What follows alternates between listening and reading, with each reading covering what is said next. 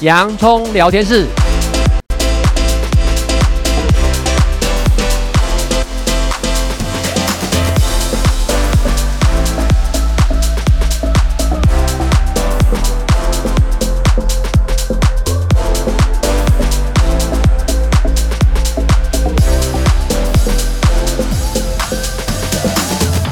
这里是洋葱聊天室，人生如洋葱，要勇敢小心的剥，不怕掉眼泪，从挑战中让生命更璀璨，陪你度过生命大小事。我是洋葱茶医师，我是魏兆文老师。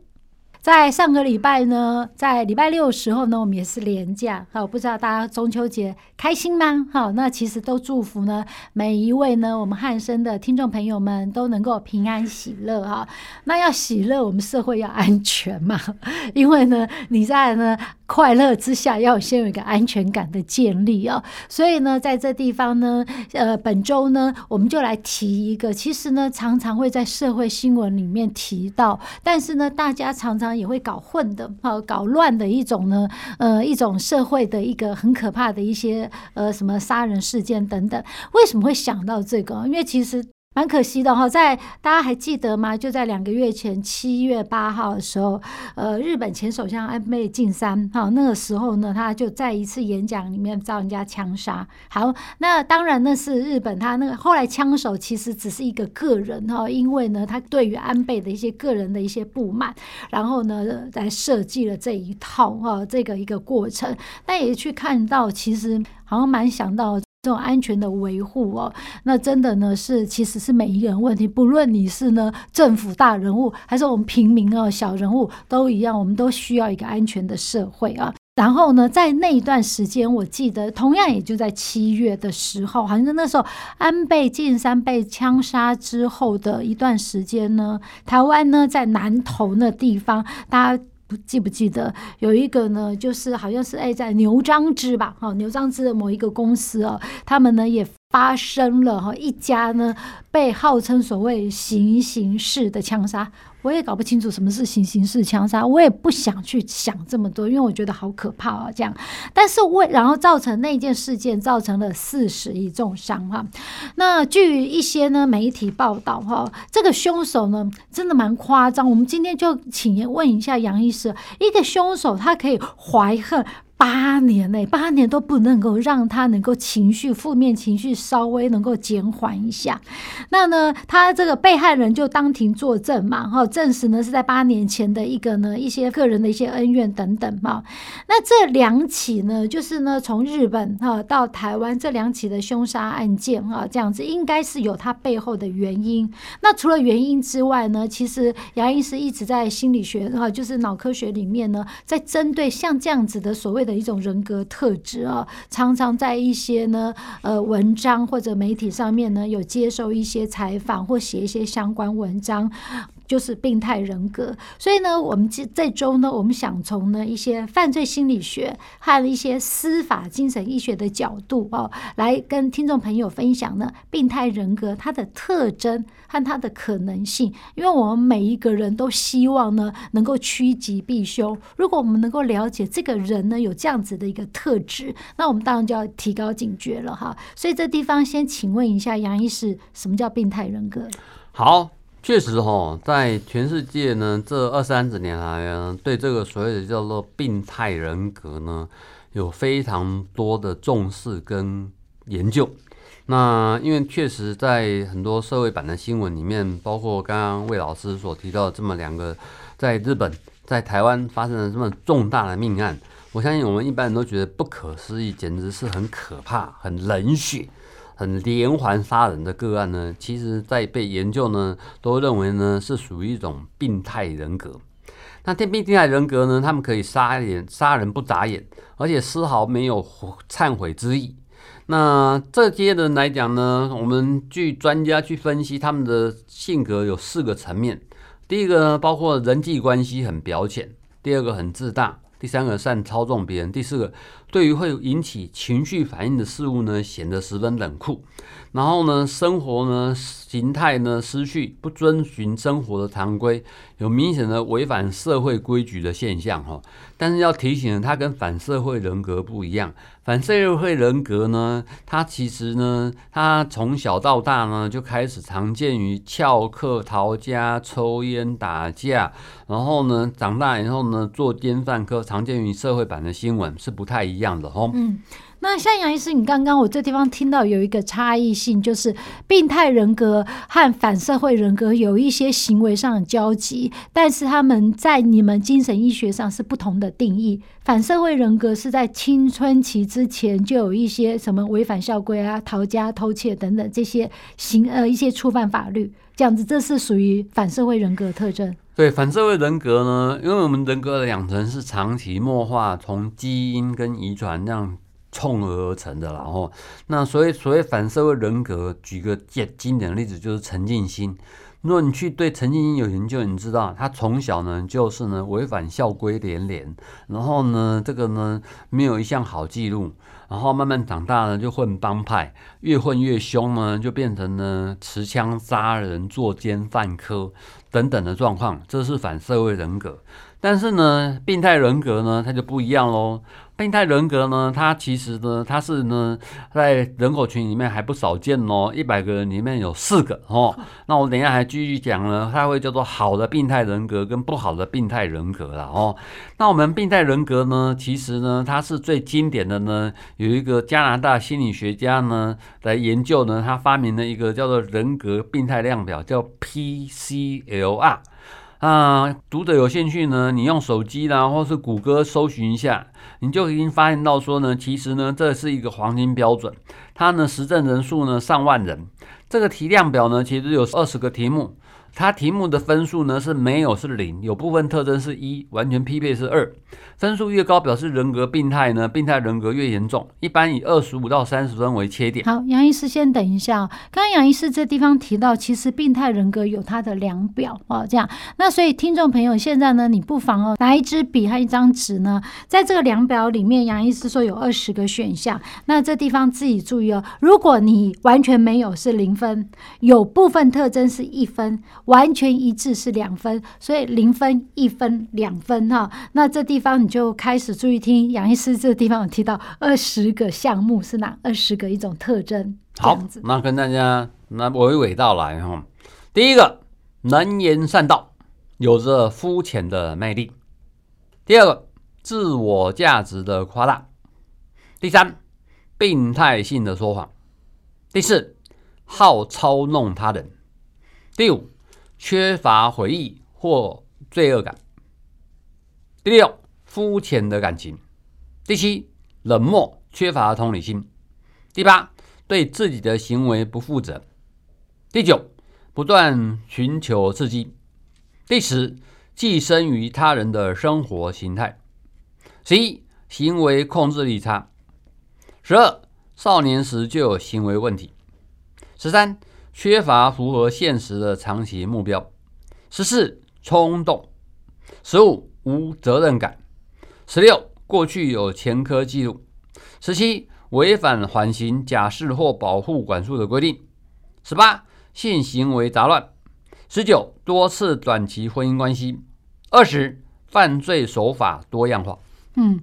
这二十点啊，那听众朋友呢，如果觉得呢，诶，有一些呢完全没有或部分符合等等这些，你不妨呢，呃，之后呢，等到汉声广播电台再把这一段把它再放上来的时候，你可以再仔细听。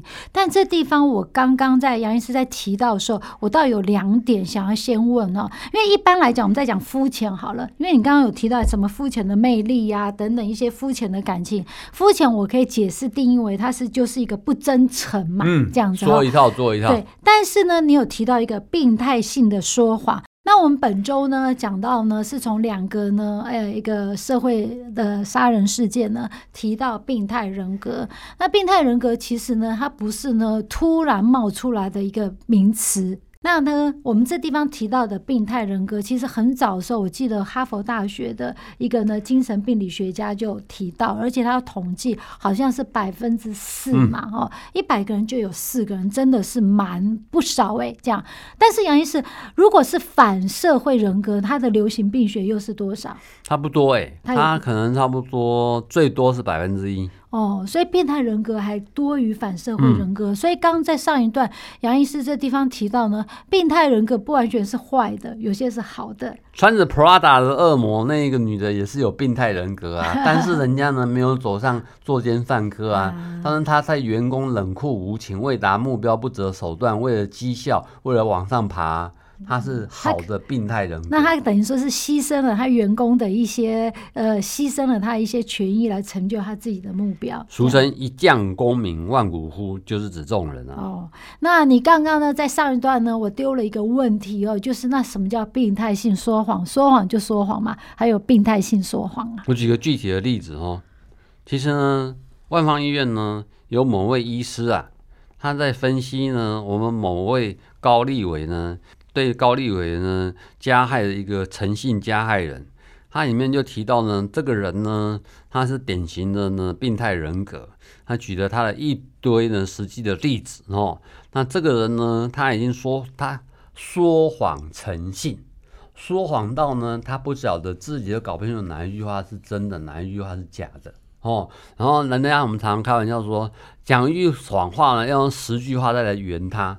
所以呢，谎到最后自己呢都搞不清楚了，这就是不讲谎话不习惯。哦，所以呢，他呢，其实在说谎的当下，他完全呢也没什么特别感觉，他就脱口而出。但事实上呢，就是一个谎言，嗯，这样子。所以呢，他当然就不会去自省自己、自我反省嘛。嗯，要不然的话，有时候你说谎说完了以后，你当然可能会某一个目的，但你不会一直每一天每随时随地都在说谎。而且一般呢，我们大概有点良心，说谎的时候呢，其实之后呢，我们常会怕被人家揭穿，会怕怕的。嗯，那你怕怕，你当然就不太喜欢真。去常常说谎啊，这样好，那这种就是病态型的说谎啊，就把那谎话当成真话，而且呢，完全呢说出来呢，行云流水，脱口而出哦，这样那实在是没这个能力。好，那我们还是回到呢，因为我们既然提到了病态人格，那如果以脑科学来讲，它有一些仪器真正去评估，有什么发现吗？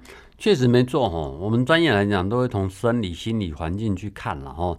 现在我们谈谈呢，从生理的角度来讲，脑科学呢做了很多的研究，包括比如说像功能性的核磁共振造影，也就是俗称的 fmi，发现到说呢，有病态人格特征者呢，他在对他人感同身受的那种叫做镜像神经区啊。这里面包括了杏仁核啦，还有相关的前额叶啦、后顶叶、上颞叶呢，功能呢跟一般人是不一样的哦。讲具体一点，一般人如果你面对道德判断、伦理困境的时候，你的杏仁核呢跟镜像神经元会起强烈的反应。看到残忍的画面呢，或做正反选择当下呢，你镜像神经元的活性会明显增加。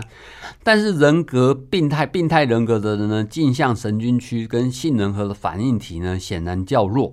我们看一下叫冷血。没什么反应哦，然后在双胞胎的研究里面也发现到，发生这种人格病态的人，体质的因素占了百分之三七十。这告诉我们两件事：第一个，体质很重要；第二，它不是全部，环境因素也会很重要。等一下你就会听到有趣的研究哦。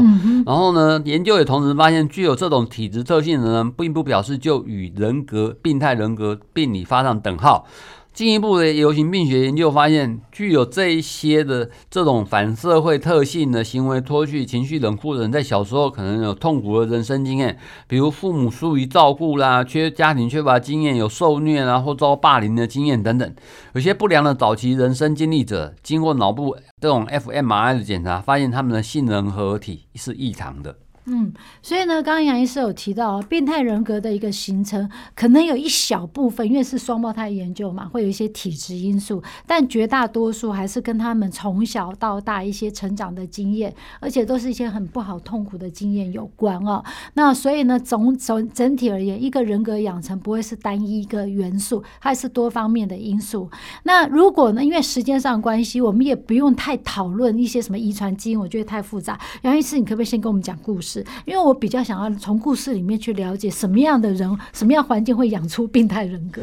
讲一个很有趣的故事哈，美国加州大学呢，湾尔分校有一个非常有名的精神病学家、神经学家、人类行为学家，叫吉姆·法伦教授。然后他在病态人格方面非常深入的研究。他试图找寻这个问题的时候，发现一个呢关于自己家族的惊人秘密。他在呢研究呢谋杀犯。大脑结构扫描成像的时候呢，使用了包括他自己在内的家族成员结构做样本做对照组。当他观察到最后一个大脑扫描的时候，他形容这个呢大脑呈现了明显的病理结构。法伦呢接受 BBC 的采访说，当他看了一眼呢图像给他技术人员说：“我明白了，你们是不是把我家人的图像跟谋杀犯这个的混在一起了？”哦，他说呢，他说他还觉得呢这些。工作人员是不是跟他开玩笑？但是技术人员告诉法人说，他们没有开玩笑，是真的。那当时呢，他对技术人员说，不管这个大脑成像是写这这是谁呀？这个人是一个非常危险的人哦，不应该让这个人呢在社会中自由活动。法伦还说呢，这是他看过最严重病理病态人格大脑的结构成像。据统计，每一百个人就有四个人是这种的病态人格者。讲完了以后呢，他把遮盖在病名牌上面，所以叫做盲测嘛。哦，他的标签一拿开，真相大白，这是他自己的大脑。也就是说，根据大脑成像，法伦是一个危险的病态人格者，但是他没有任何暴力倾向，是个好人。换句话说，他是一个好的病态人格者。实在是听起来很矛盾，但这确实是一个医学的一个真正的一个呃，不是故事，是真正的案例。所以它就代表说，是否形成一个很不好的病态人格，同时还取决于这种变异的基因成型跟生长环境，吼，是我使得他们朝着不同面向的发展。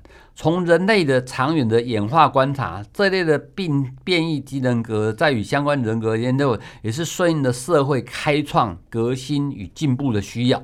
简单来讲，演化来说呢，我们要有利人类生存呢，也许有一些人格特质呢，它是需要存在的，但是它同时需要温暖的所谓的成长环境、弹性的管教方式。宽广多元的发展空间，然后呢，这样子的话，他遵守规范，才不会养成不好的病态人格。嗯，所以呢，杨医师有提到呢，就是养育的过程呢是非常重要的。这样子，那在这地方呢，有哪一些父母他养育比较容易会造成病态人格？呃，父母有暴力倾向的，就是家庭暴力的，工作不稳定的哈。然后呢，这一些呢，其实呢，我们可以早期发现、早期治疗。所以呢，现在在台湾有童儿童福利法啦，或是家庭暴力防治呢，我想呢，我们呢及早的发现，大家也可以发挥婆婆妈妈的精神。